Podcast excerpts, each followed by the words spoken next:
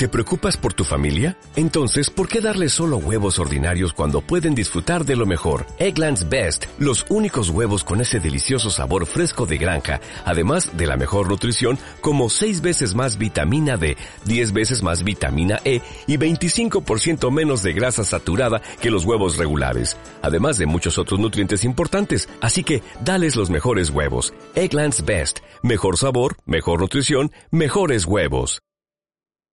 ¿A quién te gustaría desnudar? Digo, ya estamos saliendo del closet, ¿no? ¿Qué vamos a platicar? si volvieras a empezar este día, ¿qué harías distinto hoy? Hay personas que no les gusta encuerarse. Le tengo miedo a quedarme sin mí. Para ti que salir del closet. Somos gente súper deep. ¿A ti qué te apasiona? Closeteros, bienvenidos una vez más a un capítulo. El día de hoy eh, les quiero presentar a una persona que yo cuando lo- la escuché, eh, realmente yo no, no la conocía tanto y ha sido de los pocos podcasts cuando la escuché que me lo eché tres veces. Y me acuerdo que estaba en una tienda y que en verdad me tuve que sentar a profundizar el mensaje que estaba diciendo. Y otra vez, y otra vez, y otra vez, y empecé a escribir y a subrayar qué era lo que me quería decir, ¿no? Después la encontré en redes y vi que tenía muchísima más información y tengo N cantidad de posts y N cantidad de cosas que ella ha escrito que, que digirió para mí. Yo así lo siento. Siento que, que, que de alguna manera ella le llegó un mensaje y lo, lo hizo fácil para que yo lo entendiera. Entonces dije, esto lo tienen que vivir nuestros closeteros. Así que bueno, fue, puedo decir felizmente que fue mi idea traerla. Sí, sin duda fue tu idea, pero también creo que eh, ex- existen muy pocas personas ahorita que traigan esa energía, porque normalmente cuando tú ves una persona, aunque sea en este momento a través de una pantalla, y, y, bueno, los que no lo vayan a ver en, en YouTube y lo vayan a escuchar en Spotify o en algún, cualquier otra plataforma, se darán cuenta que tiene una energía especial y eso también se puede escuchar. Y es muy poquita la gente que trae esa energía. Y la verdad es que yo estoy súper emocionado, lejos de que es una persona que por ella nos irá contando que, que, ya, que ya ha escrito libros, que es el sueño de, de- de muchas personas. Es también eh, de esa gente, de esas personitas que transmiten esa buena vibra, esa buena energía. Y para mí, díjole, encantado y es un honor tenerte aquí en tu closet de, de cabecera, Re. Muchas gracias, qué bonita presentación, gracias, gracias, gracias. Y bueno, feliz de salir eh, del closet el día de hoy con ustedes. O más bien que me saquen del closet. Sí, te, va- te vamos a sacar poco a poquito, pero este con mucho con mucha emoción porque sí, bueno, yo estoy muy intrigado. Este, a partir de que Brent te, te encontró, me empezó a platicar de ti y te empecé a, a estoquear por ahí y escuchar dos, tres cositas y por ahí este, leí un prólogo de, el prólogo de tu libro y bueno, muchísimas cosas que de verdad nos llaman la atención, pero este, siempre empezamos nuestros capítulos yéndonos hasta la parte desde atrás, cómo fue tu infancia, cómo fue que empezaste a encontrar este camino, que, que pudiéramos llamar es un camino de iluminación, porque sí, sí tienes bastante iluminación en tu forma de pensar. Y, es lo que nos interesa, ¿no? ¿Cómo, cómo, cómo- comenzaste? ¿Cómo- ¿Desde cuándo empezó esa inquietud en ti? Pues yo creo que fue una niña muy precoz. Eh, nací en un entorno con puro adulto, entonces desde muy chiquita me dijeron que era como un adultito. Eh, cuando nazco, literalmente soy la más chica de tres hermanos, pero mi hermana grande, digamos, me lleva 10 años. Entonces sí fui como el piloto. Y creo que eso sí me hizo como siempre muy madura y muy precoz en el tema, sobre todo emocional. Entonces, desde muy chiquilla, eh, hablando con adultos, mi interés sobre todo era como entender de qué iba y sobre todo como entender, en cierta forma, como las verdades de la vida. Eh, me acuerdo perfectamente que una de las cosas que creo que siempre me llamaba muchísimo la atención era pensar que podía leerle la, sobre todo la mente a las personas. Y sí me acuerdo, de verdad, concentrándome muchísimo, tratando de entender qué era lo que la gente trataba de decir. Y yo creo que de ahí surge también después mi, mi gran interés por leer el cuerpo y leer la cara y demás, porque creo que desde muy chiquilla siempre quise saber qué es lo que pensaba la gente. Me intrigaba muchísimo y siempre creo que he sido una persona muy observadora. Entonces, cuando era súper chiquita, siempre me decía mi papá, es que lo único que se te veían a ti eran los ojos. Ojos grandes, y observando todo, siempre monitoreando todo, siempre viendo todo el mundo, este, siempre tratando como de absorber todo lo que estaba pasando en tu entorno. Y creo que de ahí surgí, y yo, y la verdad, gracias por la palabra iluminación. Yo no me considero una persona iluminada ni remotamente, y si no, mi esposo está para confirmarte esa información. Pero lo que sí creo es que eh, siempre me ha gustado estar bien y buscar entonces maneras de estar bien. Y eso a veces implica estar mal y entender también que está bien estar mal. Pero creo que por ahí va un poquito como esta, esta necesidad siempre de, de, buscar respuestas. Y creo que es eso, esa curiosidad creo que era mucho buscar respuestas. Oye, ¿cuál ha sido la vez que has estado más bien y la vez que has estado más mal? Las veces que has estado más bien, eh, es que he tenido muchas etapas que yo sí digo, wow, estuvo increíble. Y todas siempre tienen como el común denominador de que pertenezco, de que estoy en un entorno sumamente sano y desde simplemente ayer recordaba que hace un año estaba en la FIL y te puedo decir que es una de las veces que mejor he estado en mi vida presentando mi primer libro. Cuando me casé, de verdad que también es uno de mis mejores momentos y mejor etapa. Eh, cuando me fui a estudiar al extranjero, también te puedo decir que es de las mejores etapas. Y cuando más mal he estado, definitivamente en pérdidas, en desafíos emocionales muy vinculados al tema de la muerte y que siempre la vez que para mi edad creo que he tenido muchas, más de las que me gustaría pensar. Tengo amigas que me han dicho es que yo nunca he perdido a alguien y yo, ¿cómo? O sea, yo sé que tengo, pues simplemente desde a los ocho meses ya había perdido a mi abuelo y aunque no me acuerdo, claro que impactó eso en mi vida, porque todo mi entorno empezó a transformarse. Y después a los tres años y después, o sea, siempre he tenido como muchas pérdidas que creo que definitivamente también me han marcado muchísimo a entender que esos procesos también son pasajeros y eso es una de las cosas creo que más importantes que tenemos que entender. Todas las emociones son temporales, tanto las partes de arriba como las de abajo. Y a veces cuando estamos abajo pensamos que de ahí no vamos a salir, pero creo que lo más rico es entender que eso también es temporal y entenderlo como un proceso en donde después entenderemos el por qué ocurrió y sobre todo la forma en que ocurrió para sacar el aprendizaje, pero siempre creo que esos malos momentos han estado muy, muy eh, como abrazados de pérdidas, que para mí es uno de mis grandes temas. ¿Cómo fue que empezaste a conectar tanto con, con las emociones? Creo que es un tema que al menos personalmente intento manejarlo, pero me aterra, ¿no? O sea, y, yo creo que la mayoría de la gente es así, o sea, estamos súper acostumbrados a, desde chiquitos, ¿no? No llores, eh, solamente las niñas lloran y como que no sabes o sea, las vas bloqueando, las vas bloqueando hasta un punto en el que te desconectas de algo que es tan importante para ti, ¿no? Eh, hasta, hasta el momento, ya no, no te dejan llorar suficiente la pérdida de una persona, eh, es como que no, ya, ya anímate, no, espérate, o sea. Ya dale vuelta a la página. Ya dale vuelta a la página, ¿no? Entonces. Si lloras, no lo estás dejando ir. Sí, entonces, o sea, yo entiendo que no hay una, una un camino, un libro como tal, porque todas las personas lo manejamos diferente, eh, pero sí siento que si estuviéramos un 10%, o sea, una cosita de nada más conectados con nosotros mismos, nos dejáramos sentir esas cosas que tenemos tan reprimidas, eh, creo que el mundo sería mil veces mejor. Definitivamente, definitivamente, y qué bueno que lo tocas. Eh, efectivamente hemos crecido con muchísimas creencias. Y ahorita hablábamos de creencias de género, de nada más las niñas, no llores, este, este, el que se enoja pierde, un montón de creencias que 100% eh, creo que están en este colectivo que nos ha limitado muchísimo utilizarlas. Cada emoción, y, de verdad tocas uno de mis temas que, ay, me mueve muchísimo. Eh, yo crecí siendo un analfabeta emocional, ¿no? Así le llamé al concepto en donde no entendía qué estaba sintiendo. Y cuando entonces eh, estaba como así, era como, ¿cómo? Pues no sé, me siento así.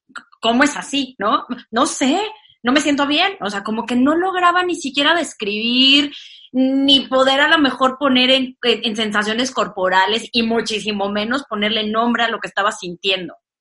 Creo que justamente cuando empiezo a tener temas de salud, y ojo, eh, yo nunca he padecido de enfermedades, pero cuando muere mi abuelita, me da una gastritis que terminó en el hospital, que de nuevo, o sea, no tendría que haber ocurrido. Y ahí es cuando me empezó a dar cuenta que en cierta forma yo me lo había generado por un, a ver, está mal decirlo, yo me lo generé, ojo, y aquí quiero quitarle también esas palabritas que pueden llegar después a generarnos culpa, ¿no? Pero en cierta forma el mal manejo emocional me llevó a, tener, digamos que, eh, hay un temilla de salud que me hizo parar para realmente abrazar la emoción. Entonces creo que eh, mi camino ocurre cuando me empiezo a enfermar y ojo, nada, cosas graves, pero yo decía, ¿por qué es tan recurrente una gastritis? O sea, no es normal que una niña a los 12 años tenga gastritis, por el amor de Dios. No es normal este, que ocurran estas cositas.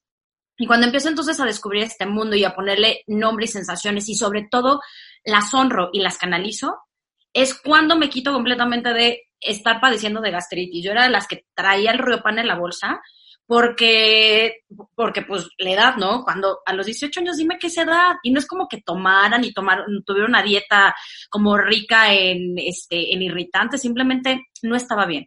Entonces, ¿qué pasa con el mundo de las emociones? Tenemos un montón de creencias. En mi caso, yo crecí en un hogar donde hablar de emociones era cosa de débiles, hablar a lo mejor de emociones era cosa como de, ¿cómo? O sea, no puedes decir que tienes miedo, que estás triste. Sí podemos decir que estamos enojados, eso sí, es válido, pero era la única emoción que a lo mejor podíamos materializar. Y de ahí entonces empiezo a crecer con unas, digamos que asociaciones un poco raras. Por ejemplo, yo cuando me caso, eh, mi marido es completamente diferente al cómo expresa las emociones que como es, en mi casa. Por ejemplo, mi papá cuando a lo mejor o mi hermano cuando están tristes o enojados, eh, cuando tienen miedo o están tristes, se enojan para, digamos, que genere ese mecanismo de defensa de super power man, ¿no? Y se aíslan. Y, nadie los toca, está enojado, no le hables. Y mi marido, cuando necesita un break para él o con la mejor está un poquillo triste, con él, no con el mundo, se, se enoja, digo, se aísla. Y yo lo he asociado, toda mi vida lo asociaba con que si alguien se aísla es porque está enojado. Y entonces está enojado a lo mejor es porque yo activé ese enojo.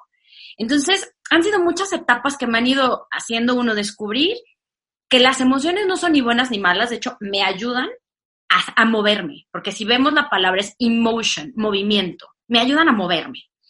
No es ni bueno ni malo, de nuevo, me, la regalaron para sobrevivir y la elaboración de esa emoción me lleva entonces a tener un procesamiento muchísimo más rico y encontrarle sentido a las cosas. Que si quieren después hablamos de ese tema un poquito más este, a detalle. Pero después esas emociones también me llevaron a entender que a veces yo las asociaba con otras cosas y ahí también viene en, en, analfabetismo emocional, ojo, no nada más en lo que no sé cómo llamarlo, sino el cómo lo materializo y además cómo me vinculo con eso que se materializa en mi entorno. Entonces yo después asociaba de manera errónea, por lo que había vivido, ciertas emociones con ciertos comportamientos que a mí me activaban cosas y me hacían comportarme de otra manera. Entonces, si yo veía que mi esposo se encerraba, yo decía, ¡Ah! ya hice algo mal, ¿qué hice? No manches, este, ¿qué, dije? ¿Qué hice? Seguramente entonces me va a dejar, de nuevo tengo el tema de pérdidas, muy, muy a flor de piel. Y entonces eso me llevaba a generar un conflicto de algo que no existía. Y de ahí entonces cuando dije, oh, oh, creo que aquí hay que ponerle nombre y apellido correcto, hay que profundizar, hay que entender qué es lo que me dispara, hay que entender cómo las vive él, cómo las vivo yo, para poder entonces tener una convivencia muchísimo más rica, más sana y sobre todo que, nos lleve a, tener este círculo creativo en vez de círculo destructivo, ¿no? Entonces, híjole, ha sido un proceso bien interesante, muy divertido, pero a todos los que nos están escuchando, ojalá le quitamos este bendito este paradigma de que son malas o que el enojarse es malo. Yo sé que requiere un proceso, pero creo que en la medida en que más podamos, uno, conocer las emociones de forma teórica, es súper importante. Dos, después entenderlas cómo las sentimos. Tres, después cómo las vivimos. Cuatro, después cómo la vive la gente con la que más nos relacionamos. Y cinco, después cómo puedo empezar a, sobre todo, manejar esa energía que es poderosísima. Creo que lo estamos haciendo muy bien. Hay tres puntos, Ren, que, me gustaría eh, profundizar el primero es esto de analfabeta emocional. Digo, yo, yo un poquito sé de qué se trata, porque te, he estado destalqueando por ahí, pero precisamente es esto de no saber los sentimientos, ¿no? Yo creo que si yo te nombro cinco sentimientos, o sea, yo no salgo de tristeza, enojo, felicidad, alegría, eh, miedo.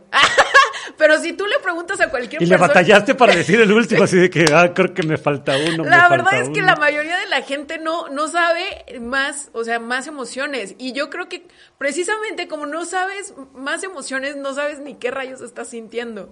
Eh, por ahí estaba leyendo que, que existen N cantidad de emociones y no, nosotros no tenemos ni la menor idea de, de eso, de que en verdad hay un nombre para eso que estás sintiendo.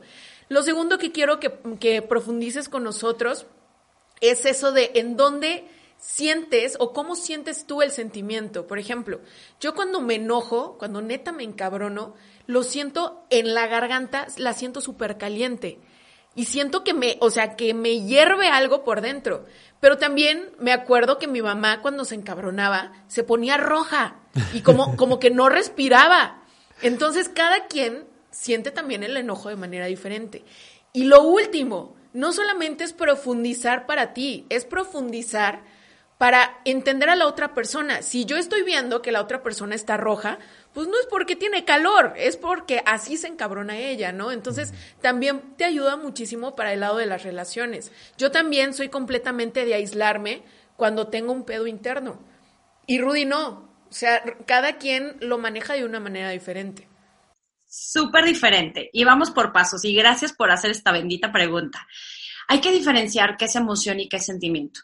La emoción, de nuevo, es la parte biológica, inconsciente, involuntaria que se nos dio por sistema inicial. Es casi, casi compramos una computadora y en esa computadora hay ciertos programas precargados. Todos los seres humanos tenemos el sistema precargado de emociones porque nos va a ayudar a sobrevivir. Y por eso justamente son las cinco que dices, que son las básicas, que todos los seres humanos, y de hecho hasta algunos animales, las sienten. De nuevo, es un instinto de sobrevivencia estas emociones. ¿Cuál es la diferencia entre una emoción y un sentimiento? Cuando ya pasa por el proceso de, o bien, el filtro de la memoria y la conciencia. Estos filtros son bien importantes de entender, porque entonces si yo de repente me enojo porque alguien me gritó en la calle y me dolió muchísimo el oído cuando me gritó, ¡ah! Es una emoción. Pero si yo de repente llego y, este, Rudy, ¿qué crees? Ahorita venía en la calle caminando y alguien me gritó, eso se volvió sentimiento.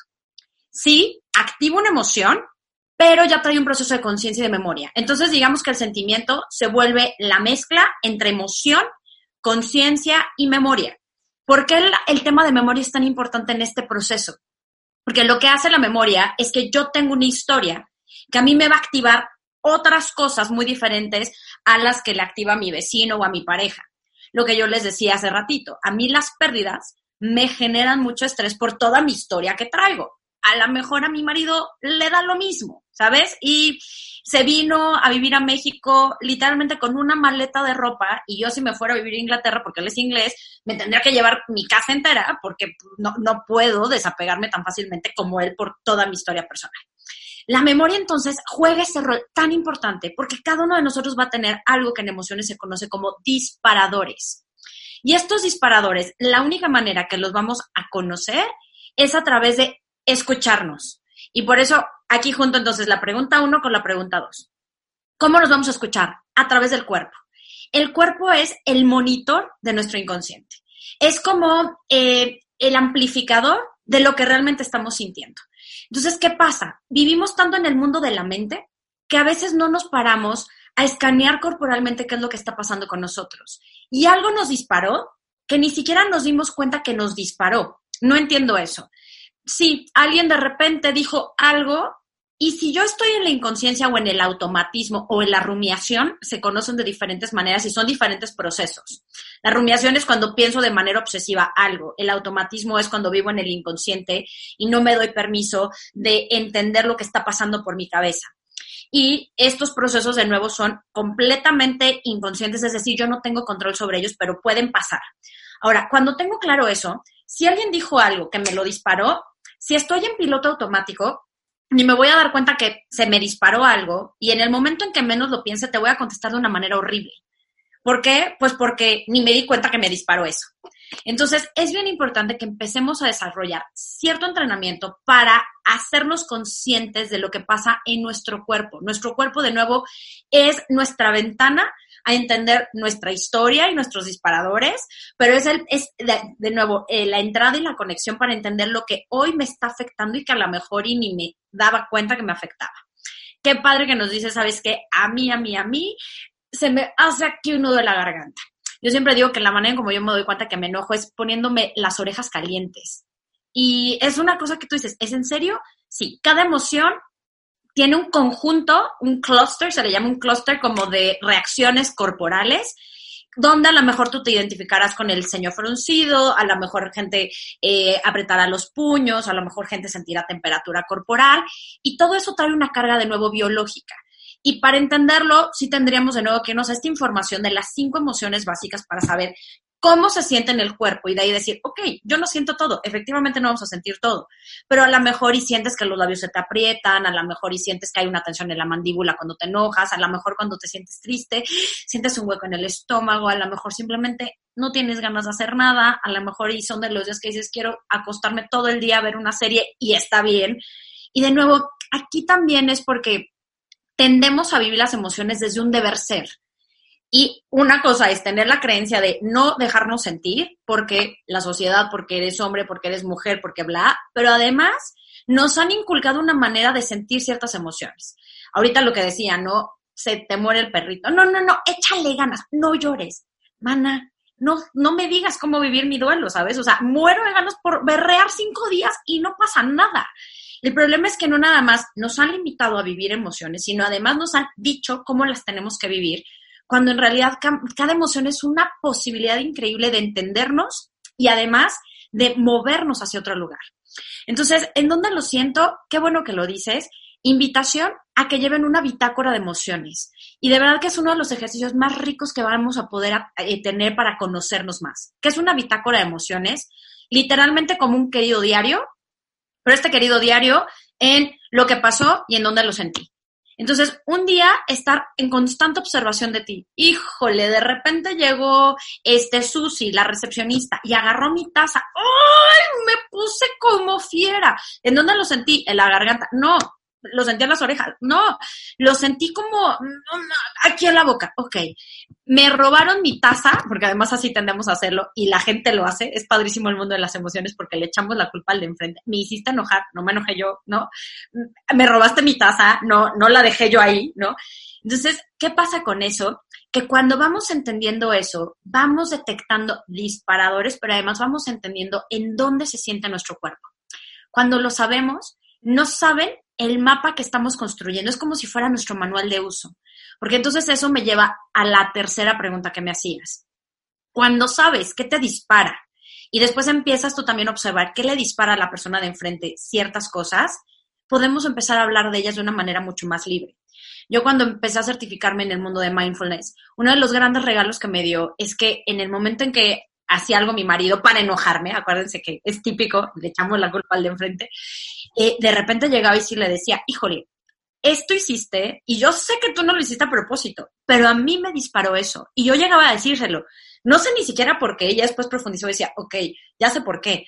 Pero en ese momento era como, me, o sea, me enojé, me enojé por eso. Entonces, yo sé que no me lo hiciste, pero por favor no me lo vuelvas a hacer porque me enojé muchísimo. Y era padrísimo, y sigue siendo padrísimo, porque se vuelve un diálogo súper fluido, donde pensamos que si yo me enojo no te tengo que decir, ¿qué crees? Es más sano decir estoy enojada y me enojé por eso, para ver cómo podemos mejorar esa relación, porque tú no haces cosas para hacerme enojar. Y yo tampoco hago cosas para hacerte la vida imposible, y más si vivimos una relación de parejo familiar. Entonces vale la pena conocernos y después compartir esos hallazgos a la gente que amamos, porque de esa manera podemos mejorar las relaciones. Entonces las emociones de verdad se vuelven este lenguaje padrísimo que nos ayuda a conocernos, a profundizar, a sanar, a trascender y a mejorar nuestras relaciones si le queremos echar de nuevo un vistazo como Dios manda. Oye, está increíble todo esto que estás comentando y creo que hace muchísimo sentido todo lo que dices. Pero luego hay unas partes en donde no hay un trigger que dispare esas emociones y a mí me ha pasado que simplemente un día despierto o a lo mejor ese trigger, ese disparador pasó tres días antes y yo no me doy cuenta porque no estoy consciente, no consciente, no presente, no responsable. es que es un chiste súper local que a veces nos damos cuenta que no estamos conscientes ni presentes ni somos responsables de nuestros actos. Así nos decimos entre nosotros. Este, cuando... Sí, no consciente, no presente, no ponsable, así nos decimos nosotros. Este, Y hay, hay veces que de repente de- despierto y estoy encabronado. Y no sé por qué. Y le digo a Bren, es que estoy encabronado. Y, y, y me caga estar encabronado porque no entiendo por qué estoy encabronado, pero estoy encabronado. Y, y no sé que lo disparó ni nada. Solamente estoy de malas y estoy de malas todo el día. Y de verdad, sí es algo que te quería preguntar, o sea, ¿cómo puedo darme cuenta? O sea, sé, sé, sé que, o sea, sí tengo como un hilito de por dónde va el rollo, y sé que probablemente es algo que lo disparó hace mucho tiempo, no le, no le hice pecho a eso, no lo, no, no lo quise enfrentar, lo dejé que pasara y llega el momento en que, en que mi mismo subconsciente me dice, a ver, güey, ya, esto no te gustó, no te pareció, y, y sale días después. Pero hay mucha gente que de repente así empieza, está enojada de la nada o está triste de la nada y, se confunde mucho con una depresión, se confunde mucho con ansiedad, se confunde mucho con muchas cosas y dices, güey, creo que tengo depresión. Y es porque es que llevo tres días triste y no sé por qué. Y realmente no sabes por qué o no quisiste darte cuenta por qué. Cuéntanos un poquito acerca de eso, cómo podemos resolver ese tema, porque es un tema que personalmente me ha causado mucho ruido. Me encanta. Creo que, a ver, aquí hay que agradecer muchísimo toda la información que está viendo alrededor del mundo de la salud mental. Lo que también creo es que hemos abusado mucho de ciertas etiquetas alrededor de la salud mental. Es decir, ahora ya todos somos bipolares, ahora ya todos tenemos ansiedad, ahora ya todos tenemos depresión, cuando este tipo de diagnósticos se hacen a través de especialistas. Es decir, si tienes que ir con un psiquiatra que te diga, oye, este, tienes este tema y así se, entonces se va a tratar. Ahora, ¿cuál es la diferencia entre un trastorno y, un, eh, y una emoción? Que creo que eso vale la pena como diferenciarlo. Un trastorno, por supuesto, es algo que ya empieza a ser más permanente en tu vida. Una emoción, de nuevo, sí es temporal y eso es bien importante que, que lo revisemos. Ahora, cuando dices, ya, ya me di cuenta, amanezco como súper enojado con la vida y después medio me doy cuenta y empiezo a profundizar y digo, esto fue lo que me lo disparó. Me encanta que tú ya estás entonces teniendo como este ejercicio de hacer una limpieza de casa. Es la metáfora que yo he encontrado como más, más práctica para entender este mundo del trabajo emocional. Cuando nosotros nos, eh, cuando nosotros habitamos nuestro cuerpo, digamos que lo tenemos que limpiar. Es decir, eh, pues sí, todo el, vi- todo el día estoy ahí, todo el día utilizo trastes, eh, utilizo mi cama, utilizo las áreas comunes y en este sentido se va a ensuciar. Si yo tengo una disciplina para limpiar diario mi casa, es muy probable que llegue el domingo y no tenga un desastre. Entonces, ¿qué pasa? Cuando no hemos tenido el hábito de limpiar la casa de manera recurrente, muy probablemente nos va a llegar el domingo y vamos a tener un desastre y lo vamos a ver, lo podemos confundir como que tenemos una depresión cuando en realidad nada más tenemos un desastre en la casa porque no nos hemos habitado, porque no nos hemos limpiado. Entonces, de nuevo, de verdad, agradezco infinitamente y si estamos en una era donde tenemos tanta información alrededor del, mundo de la salud mental, pero de nuevo, los diagnósticos así sí se tienen que llevar a cabo por un especialista. Y creo que son etiquetas de las que hemos abusado cada vez más. Muchísima gente me dice, híjole, es que soy ansiosa. Te voy a decir una cosa, creo que todos podemos tener lapsos, digamos, o momentitos de ansiedad, porque sí, es un miedo desmedido que nos pone a agitar a lo mejor el corazón, donde nos pone a lo mejor en un... Y creo que todos en algún momento lo hemos padecido y sobre todo lo vamos a padecer. Pero de ahí a tener un diagnóstico ansioso, ya es otro cantar. Y de nuevo, sí quiero que diferenciemos esto. No somos la emoción, la sentimos. Y si la sentimos, eso tiene que ver con un proceso temporal. No podemos nosotros etiquetarnos y definirnos como eso. Entonces, el gran consejo que uno les puedo dar es, si vas a ponerte esa etiqueta, que por lo menos te la pongas correctamente, porque esas etiquetas a mí, sobre todo, eh, me parecen que nos pueden llegar a limitar y sobre todo nos pueden después llevar a justificar ciertos comportamientos. ¿Por qué? Porque un proceso depresivo sí existe una falta de neuroquímicos que necesitas a fuerza sí, y tanto terapia como chochito, ¿sabes? Y por favor hazlo. ¿Por qué? Porque tu cerebro ahorita ya no lo puede producir. Pero a veces nos ponemos etiquetas, es que estoy deprimido. Entonces, uy.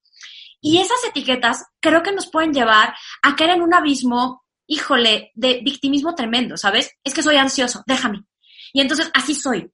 Cuando yo no creo que somos eso, somos un montón de posibilidades que nos invita entonces estos procesos a tomar acción para llevarnos al siguiente nivel. Entonces, si te sientes enojado, para mí siempre va a ser una gran posibilidad de ver qué fue lo que te enojó, porque ese proceso de enojo te está haciendo sentir un, algo injusto y esa injusticia entonces la tienes que trabajar a través de varias cosas, ¿sabes? Entonces, si amaneces enojado al tercer día de que se te activó algo, uno, ¿Qué te lo activó? Dos, ¿por qué te sientes así? Tres, porque a lo mejor sientes que no te valoran o porque alguien te hizo a lo mejor o te hirió. Y entonces ahí es trabajar contigo desde la responsabilidad, como tú ahorita bien lo dijiste. Y en la medida entonces en que vayamos entendiendo que no somos la emoción, sino la sentimos, podemos transformar todo lo que sentimos a través de ciertas técnicas que son maravillosas. Entonces, distinguir a que, no, que, que el diagnóstico tiene que ser dado por un especialista. Y dos, que a veces esas etiquetas lo único que hacen es limitarnos. Todas las emociones son temporales. Entonces, si sientes que eres ansioso, si sientes que estás en una depresión, la pregunta va a ser, ¿qué te está regalando esa depresión? Y sobre todo, ¿qué vas a hacer para trascenderla? De nuevo, a menos que sea un tema médico, que de nuevo, por favor, y se lo suplico, sí vayan con especialistas porque sí son problemas importantes. Ok, aquí me refiero nada más como emociones, de nuevo, temporales, no cuando ya son diagnósticos médicos importantes. Re, algo que, precisamente digo, aquí estamos hablando de gente que, de alguna manera, em, pues lo habla, ¿no? Y yo sé que hay mucha gente que te dice, oye esto, oye el otro, pero ¿qué pasa con esa gente que no habla?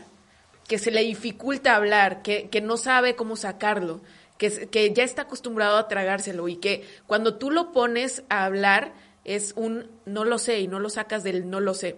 Te lo digo porque yo llegué, la verdad a mí estoy muy acostumbrada a, ser callada, a ser más tímida y a no hablar de mis emociones. De hecho, normalmente a veces me choca que, que Rudy me empuje a hablar de ellas porque precisamente no sé y me caga. O sea, es así de, pero ¿qué tienes? No sé. ¿Qué tienes? No sé. ¿Qué tienes? No sé.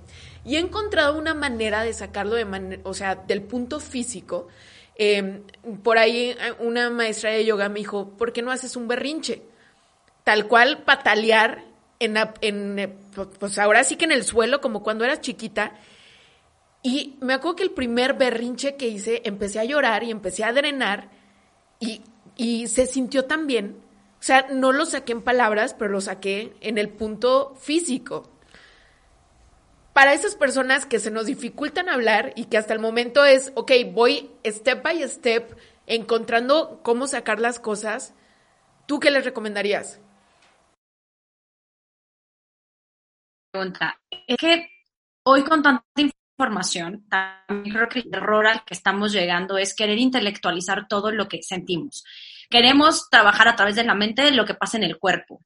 Y creo que también es uno de los grandes desafíos. No todas las emociones se sanan en la mente. Yo más bien me atrevo a decir que las emociones se sanan en el cuerpo, porque ahí están y ahí se albergan y el cuerpo las, las guarda. Tenemos una memoria sensorial increíble y, y cada una de nuestras células se acuerda de todo lo que hemos vivido y todo lo que hemos sentido. Entonces, qué padre que lo dices. Hay un montón de técnicas padrísimas y me atrevo a decir que hasta divertidas. Yo soy fan y de hecho en todos los programas que tengo, en mis retos y demás, siempre tengo una clase con Maru Talavera, que es extraordinaria eh, coach, sobre todo en danza primal, que a través del baile, bueno, es que no es a través del baile, porque siempre me regaña, a través de la danza, vas moviendo estas emociones. Entonces tú, por ejemplo, que haces muchísimo ejercicio, a lo mejor a través del ejercicio también lo sacas, ¿sabes? Sobre todo la ira, cuando estás hablando de un tema de kickboxing o de golpear, ayuda muchísimo a sacar esa ira porque lo que hace la ira es, te da muchísima energía. A lo mejor si estás muy triste no es a través de eso porque sería como drenar mucha más energía de la que hoy no tienes. Pero, por ejemplo, cuando estás muy triste, el meditar, el hacer a lo mejor algún tipo de movimiento, de respiraciones, este tai chi o algo que te ayude nada más como a moverlo, ayuda un montón. El, por ejemplo, el miedo también es, digamos que, una emoción, sobre todo que se siente en la parte superior de los hombros, se siente sobre todo en el cuello. Y el miedo, de nuevo, es muy particular porque es, híjole, imagínate que puede o paralizarte o te puede activar muchísimo, ¿sabes? Entonces, con el miedo cada quien sabrá cómo lo lleva. Hay tres maneras de sacar el miedo, puede ser a través de me paralizo, huyo o ataco, pero de nuevo, también tiene muchísima energía. Entonces, para cuando estamos sintiendo mucho miedo, yo también te invito a que te muevas y sobre todo que a través de música, sobre todo que te divierta, te pongas sobre todo a bailar. Por ejemplo, eh, siempre de los tips que recomiendo, que no es necesariamente para emociones como tan trascendentales como las que estamos hablando, me han preguntado muchísimo, ¿qué hacemos cuando tenemos que dar una conferencia y nos estamos muriendo de miedo? ¿Y, y cómo reducimos ese estrés? Mi consejo siempre va a ser, pon alguna canción que te encante y ponte a bailar antes de porque lo que hace el baile es que va moviendo todas esas emociones que a veces se quedan como contenidas en el cuerpo y ayuda a que te oxigenes y ayuda entonces a que te relajes y es súper, súper bueno. Entonces, 100% el movimiento ayuda para la gente que no sabe cómo sacarlo y el movimiento que a ti te funcione. Cada uno tendrá, digamos, que su caminito, pero por eso también es bien importante que escuches tu cuerpo. Y el cuerpo es bien sabio. Cuando estamos sintiendo tensión, ¿a poco no lo que dices es, ¡ay, no quiero estirarme! O sea, el cuerpo te lo va pidiendo, el problema es que nunca lo escuchamos. Entonces, si estamos empezando este proceso de entender las emociones y sobre todo saber que el cuerpo es el chismoso, te invito a que pongas alarmas seis veces al día y que en esas alarmas empieces entonces a hacer lo que se llama escaneo corporal. ¿Qué es un escaneo corporal? Si quieres cerrar los ojos adelante para que no te distraigan los estímulos externos, pero simplemente lleva tu atención a todo lo que está pasando en tu cuerpo. Y también a través de respiraciones puedes empezar a sacar eso que está contenido en tu cuerpo. Tengo tensión en, la, en el ceño porque estoy enojada.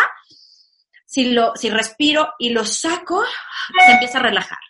A lo mejor tengo tensión en los hombros, también a través de la respiración puedo empezar a sanar, a, sacarlo. Entonces, para la gente que no sabe hablar, no es que no sepa, no le gusta, no puede, le genera conflicto, existe el movimiento, la técnica que quieras. Danza primal, baile, box, este, movimientos de estiramiento.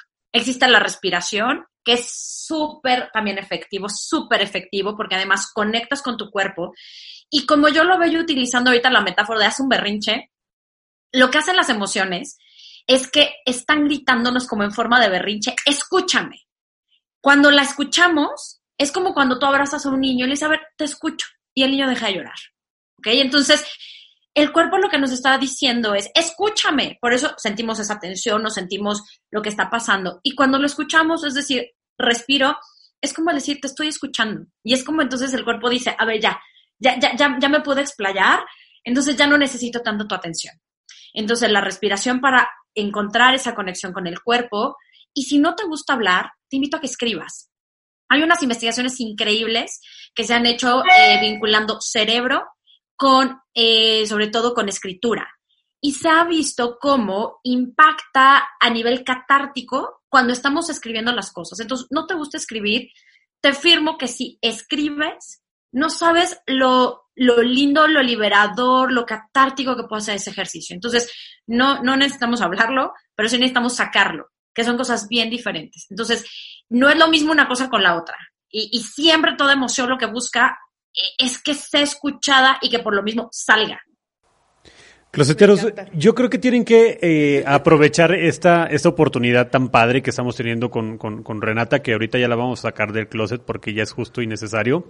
Pero es bien importante que están recibiendo esta información y de verdad, si necesitan ponerle pause a este capítulo y, y escucharse y sentirse y, y ver cómo, qué está pasando dentro de ustedes, háganlo. De verdad los invito a que lo hagan porque si bien, como dice Renata, tenemos ahorita la bendición de que estamos llenos de información que habla acerca de las emociones, acerca del cerebro, acerca de los estados de ánimo, eh, de nada te sirve nutrirte si no lo aplicas. Entonces, una invitación que les queremos hacer, y yo creo que va a ser parte de las tareas de este capítulo, es que de verdad dejes de lado tu celular, dejes de lado la televisión, dejes de lado lo que estés haciendo y de verdad escúchate a ti mismo y trata de aplicar todo, todo, todo lo que acabamos de aprender en este episodio.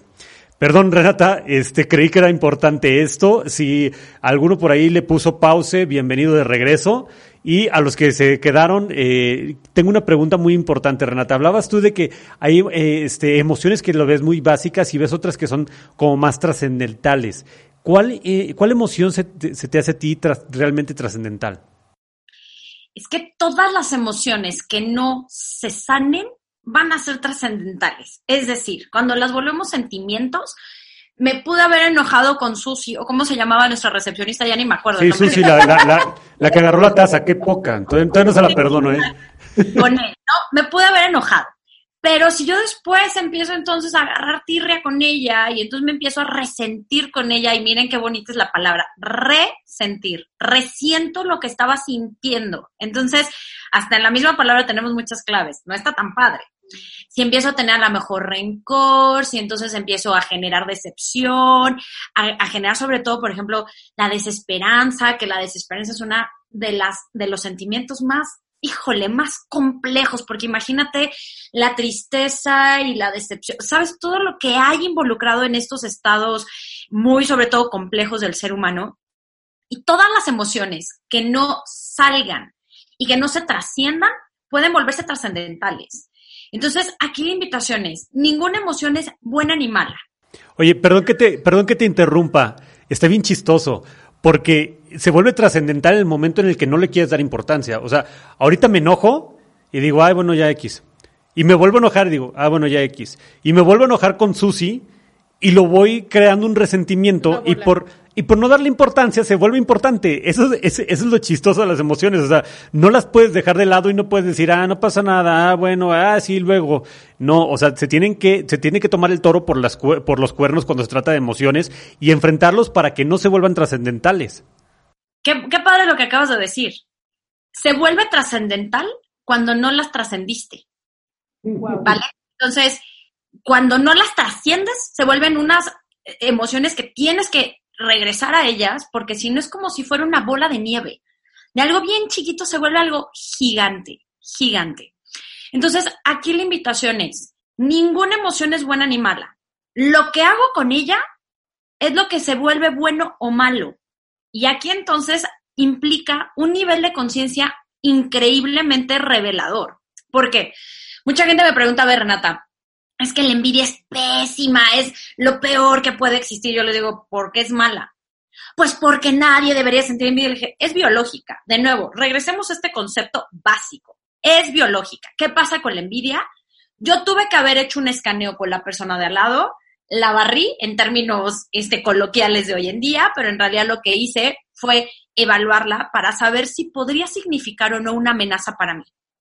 En el momento en que digo, oh, oh, si es una amenaza, mi cerebro dice, ah, ah, envidia. Sientes esto porque esta persona genera una amenaza en ti. ¿Qué ocurre con esa envidia? Lo que yo hago con ella es lo que define entonces mi nivel de conciencia y evidentemente la calidad de persona que quiero volverme. O un coche, entonces me genera envidia. O digo, wow, está padrísimo ese coche, ¿qué coche? ¿Cómo le hizo?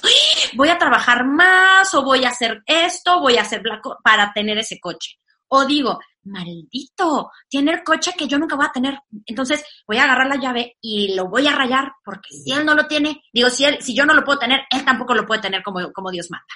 Entonces, la envidia es la emoción básica, sí. De ahí lo que yo haga con ella va a justamente construir mi nivel de conciencia y sobre todo la persona que me quiero convertir. Y eso es uno de los grandes temas que yo siempre traigo a la mesa. No es quién eres, sino quién quieres ser. Y entonces hoy pudiste haber sentido X emoción. Pero ¿qué vas a hacer con esa, con esa emoción? Y entonces, ¿en quién te quieres convertir con ella?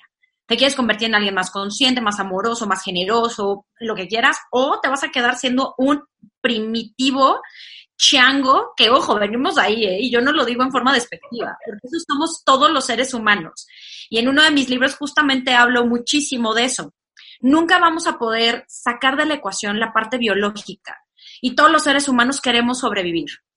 Y eso entonces nos hace en cierta forma un poco egoístas, pero ojo, también en nuestro diseño tenemos algo que es la colaboración, porque somos la única especie en el reino animal que si no hubiéramos colaborado y no nos hubiéramos congregado en una tribu, no hubiéramos sobrevivido.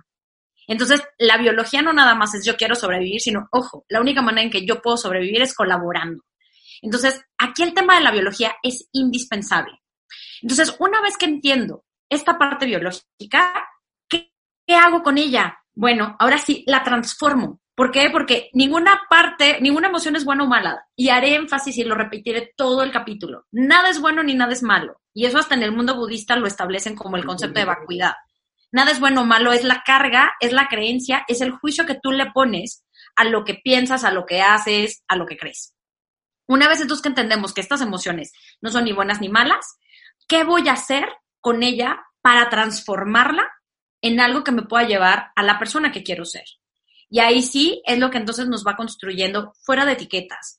No, no, no, no estoy deprimido, o ojo, si es deprimido, insisto, y hago mucho énfasis en eso porque hay que tener mucho cuidado con esa información.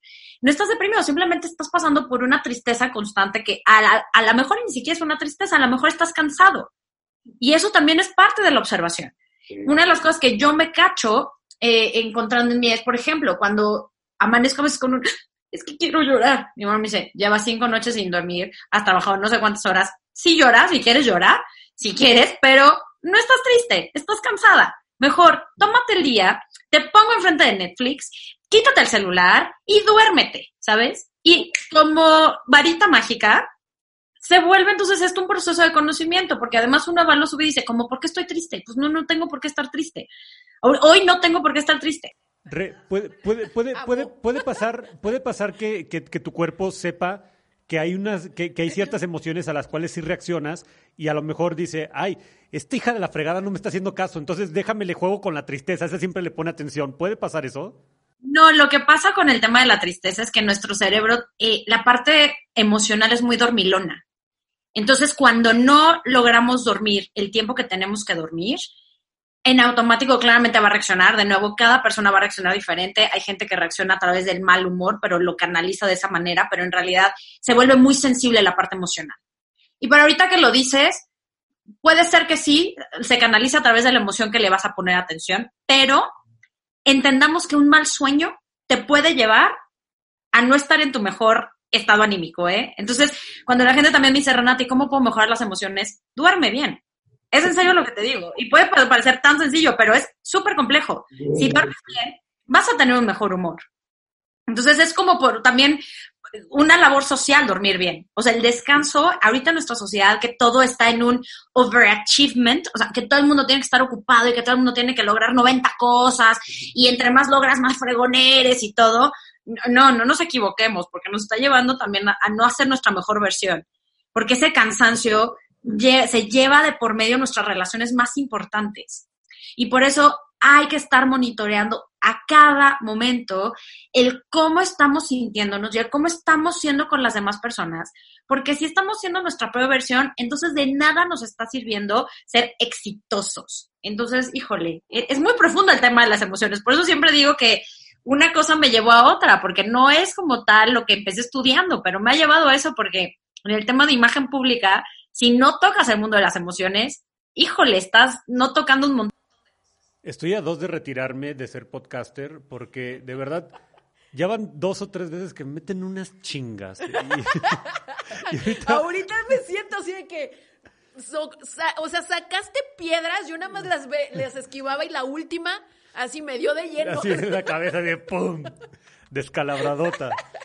Este, bueno, qué, qué incómodo, ¿eh? Shame on you. Creo que todos hemos caído en esos, en, ese rollo, ¿sabes? Nada más cacharnos que nos compramos a veces ideas que ni siquiera son nuestras, que ni siquiera tienen que ver con nuestra definición de éxito, que ni siquiera tienen que ver con nuestro propósito de vida, que ni siquiera nos está haciendo feliz, porque también esa es otra cosa. Si no te da felicidad si no te sientes a gusto con eso que estás logrando, entonces no es el camino. Las emociones no nada más nos sirven para saber lo que nos dispara, sino también nos sirven para saber qué se siente bien y qué no se siente bien. y cuando no, se sienten bien algunas cosas, es momento de dejarlas. Y a veces, por miedo a muchas cosas, no las dejamos ir. Entonces, de nuevo, entendamos que todas las respuestas las tenemos adentro. Mucha gente me dice, Renata, es que, ¿cómo puedo tomar decisiones de una manera muchísimo más eficiente y sobre todo efectiva? Y siempre les digo, escuchándote. Tenemos las respuestas adentro. Cuando sabes que está bien, se siente bien, todo fluye, es muy ligero. Cuando te pesa, no es ahí. O sea, la vida no tendría que ser complicada. Otra creencia más que nos compramos, ¿no? deberíamos de sentirnos en un estado de expansión cuando estamos en el lugar correcto. Eso también nos ayuda a entenderlo, el cuerpo y sobre todo las emociones.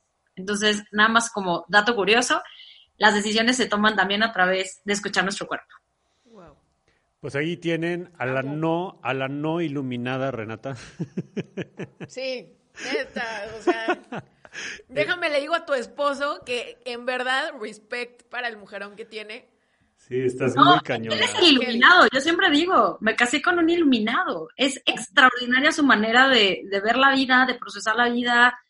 Híjole, este, está muy Por algo tenían que estar juntos, digo. Vamos entrando al tema, atraen. al tema más personal. Cuéntanos quién es Renata, sal del closet, cuéntanos de tu libro que neta ahorita Dos- llego Dos libros. de, de tus libros sí, este ahorita llego y compro aunque sea uno y me pongo a leerlo porque sí. Sí, oye. O sea, de verdad con el con, con la prueba con el free trial que nos diste ya eh, súper comprado. Tienes mi atención. Tienes mi atención, ahora véndeme lo que quieras. Siempre estaré mucho en conflicto de que la gente me presente por lo que hago, porque yo no creo que esa es Renata Roa. Sí creo que en nuestra sociedad muchas de las presentaciones, y es más, hasta la pregunta número uno es ¿y a qué te dedicas? Y sí, eso entonces puede hablar un poquito de mis intereses, pero creo que Renata es una mujer sumamente curiosa, soy una nerd, nerd, nerd, nerd, y no de closet, en eso sí me declaro una, este, una nerd forever. Soy eh, una, cre- creo que soy una persona sumamente sensible y esa sensibilidad me ha llevado entonces a explorar caminos tanto a través del arte, me encanta pintar, me encanta escribir, me encanta la música, aunque nada más canto en la regadera. Eh, estoy tratando de aprender a tocar un instrumento porque cuando empecé a dedicarme a esto que ahorita les voy a compartir, que era mi hobby, eh, necesité buscar un nuevo hobby, porque cuando uno se dedica, tiene la fortuna de trabajar en lo que ama, después uno tiene que encontrar nuevas pasiones para desenchufarse el chip, porque fue lo que me pasó. ¿no? Entonces, estoy ahorita encontrando, eh, tanto en la acuarela como en el ukulele, una nueva manera de distraerme, de, de relajarme, de conectar conmigo, de, conectar también con esta sensibilidad que tengo. Y bueno, soy una este, mujer que desde que tenía también muy, eh, a muy corta edad le dije a mi papá que quería ser escritora de telenovelas. Se lo cumplí a la niña, no para escribir telenovelas, es lo que digo. Creo que lo que quería era hablar de drama. Hoy a lo que me dedico creo que es a buscar quitarle el drama a la vida de la gente. Entonces, ese creo que es un sueño que palomeé. Este, entonces, a través de Está en ti, que es mi primer libro, que cumplió ya un año en la FIL, bueno, en este caso ya va pa- para casi dos años este libro, no saben las alegrías que me ha traído este chiquillo. Eh, Está en ti justamente fue mi primer libro que eh, busqué juntar muchas herramientas que a mí me han servido de imagen pública, porque estudié imagen pública, de toda esta parte taoísta, del mundo de la lectura de rostro, porque también tengo una certificación un master, bueno, es un, es Master Face Reading Certification en el mundo de lectura de rostro. Un poquito de mindfulness, porque todavía cuando estaba escribiendo el libro no terminaba eh, de estudiar mi diplomado en consultor en mindfulness. Entonces, bueno, esta en ti es de verdad una súper joya. Y eh, en esta curiosidad y sobre todo en esta parte también tan social, soy una mujer que necesita mucho a su tribu, hablo por eso mucho de la tribu y hablo mucho de la colaboración. Eh, después entonces empiezo a juntarme con gente que admiro infinitamente y así es como nace mi segundo libro, Tu Camino para Sanar. Acaba de lanzarse septiembre, nunca pensamos que iba a haber una pandemia de por medio y vino creo que a ser un bálsamo para muchas personas que estamos transitando por un proceso desafiante a nivel emocional. Lo que escribí con tres amigas muy queridas eh, Gaby Pérez, que es una extraordinaria tanatóloga, Claudia Sánchez, una numeróloga, y Mercedes da Costa, una quiropráctica, y juntamos la mente, el corazón, el cuerpo y el alma en este libro para a través de 12 pasos ir sanando. ¿A qué me dedico? Bueno, mi título, digamos que oficial a nivel marca personal, soy consultora en imagen, eh, comunicación facial y mindfulness. Yo me he autodefinido como un unicornio porque en realidad es, un, es una mezcla rara que la gente cuando me dice, o sea, ¿cómo? ¿Y qué haces? Y la manera como a mí me gusta definirlo es, eh, acompaño procesos, ya sea grupales o personales, para sacar tu mejor versión, a veces tocando botones que no son tan sencillos a veces de localizar. ¿Y en dónde los localizo? En la cara. La cara es un chismoso que nos va a contar tu historia, nos va a contar cuáles son, digamos que los, eh, digamos que eventos que hay que trascender y no para juzgarlos, sino para malmirarlos, sino para transformarlos en sabiduría y sobre todo herramientas que nos puedan ayudar a encontrar nuestro propósito de vida y a través de eso poderlo poner al servicio de los demás. Entonces, bueno, me dedico a dar conferencias, colaboro con muchísimos medios de comunicación, estoy sacando ya una línea sobre todo para entrenarnos en el mundo del mindfulness. En el 2019 sale mi oráculo que se llama Fluye. Y más allá de oráculo no es un oráculo, son como palabras que nos ayudan a eh, conectar con nuevas definiciones de palabras y además a ponernos como en un mindset a través de líneas de pensamiento. Está por salir mis, mis tarjetas de entrenamiento de mindfulness. Y bueno, estoy de forma constante viendo la manera de acompañar a la gente a través de retos en talleres digitales, pero sobre todo también a través de contenido que subo de manera constante en mi canal de YouTube, porque sí creo que, aunque información no es poder, información que se aplica puede llegar a, a darte el poder que necesitas en tu vida. Entonces, este, trato justamente de, de hacer que la información llegue de una manera fácil, eh, amigable y sobre todo muy aplicable, porque entre más fácil sea para el cerebro, creo que más posibilidades hay de que la gente diga, bueno, está bien. Trataré de cambiar aunque sea el color de los labios y tú me dirás, ¿cómo el color de los labios puede hacer un cambio? Pues sí, cuando te ves al espejo y te ves bonita, yo creo que puede hacer un cambio y podemos empezar de afuera hacia adentro o de adentro hacia afuera, como quieras. Al final, lo que siempre estoy invitando es a que hagamos algo diferente para tener la vida que queramos tener. Porque de nada se vale quejarnos si no hacemos algo para lograr lo que queremos. No, o sea, voy a escuchar este capítulo unos, unas, unas, seis veces de nuevo. Re, de verdad, gracias. Ha sido un honor tenerte aquí, conocerte. O sea, qué cosa. En verdad, gracias, gracias, gracias. Como inicié el capítulo, siento que tú digeriste algo y de alguna manera nos lo das procesado, nos lo das de una manera en la que podamos entenderlo y entender algo tan complicado y tan sensible a la vez que, que somos nosotros mismos. Entonces, de verdad, gracias. Gracias, gracias a ustedes. Y para cerrar, nada más me gustaría cerrar justamente con una frase que a mí me abraza y sobre todo me pone como mucho el foco de lo que es mi propósito de vida siempre he pensado que cuando tenemos claro nuestro para qué la vida, tenemos una alarma antiflojera y tenemos como este motorcito que nos va llevando a seguir conquistando y conquistando. Eh, es de Marcel Proust. Él dice que el verdadero viaje del descubrimiento no consiste en buscar nuevos paisajes, sino de ver los mismos con nuevos ojos. Y creo que si hoy a través de este podcast pudiste verte diferente o puedes ver tu vida de manera diferente, creo que lo hicimos muy bien y a mí de verdad me queda nada más infinita gratitud por abrirme este espacio, por, eh, por además ayudarme a compartir mi pasión y mi misión de vida y sobre todo por llevar el mensaje de que de verdad seamos conscientes y responsables de nuestra vida. Muchas, muchas, muchas gracias de verdad. Closeteros, de verdad los invito a que si, si escucharon este podcast en alguna plataforma donde no pueden ver la cara de Re, eh, váyanse a YouTube, véanle la cara, de verdad, este, y no porque a eso se dedique, pero transmite una energía muy, muy bonita, muy fregona. Eh, y híjole, yo me quedo con muchísimo que aprender de, de, este, de este episodio. Por favor, compártanlo, compartan las redes sociales de Re que son. Arroba Renata-Roa en Instagram, en Twitter. Creo que mi Twitter ya se utiliza, ¿verdad? Bueno, si quieren, para los que Y en MySpace también me pueden encontrar como Renata Roa. Exacto. Ay, ya mejor ni digo cuántos años tengo. Ya iba, ya iba ahorita a este a balconearme. Pero bueno, en YouTube estoy como Renata Roa Moreno, en Tips de Renata Roa. Y bueno, mi libro está en ti, Tu Camino para Sanar.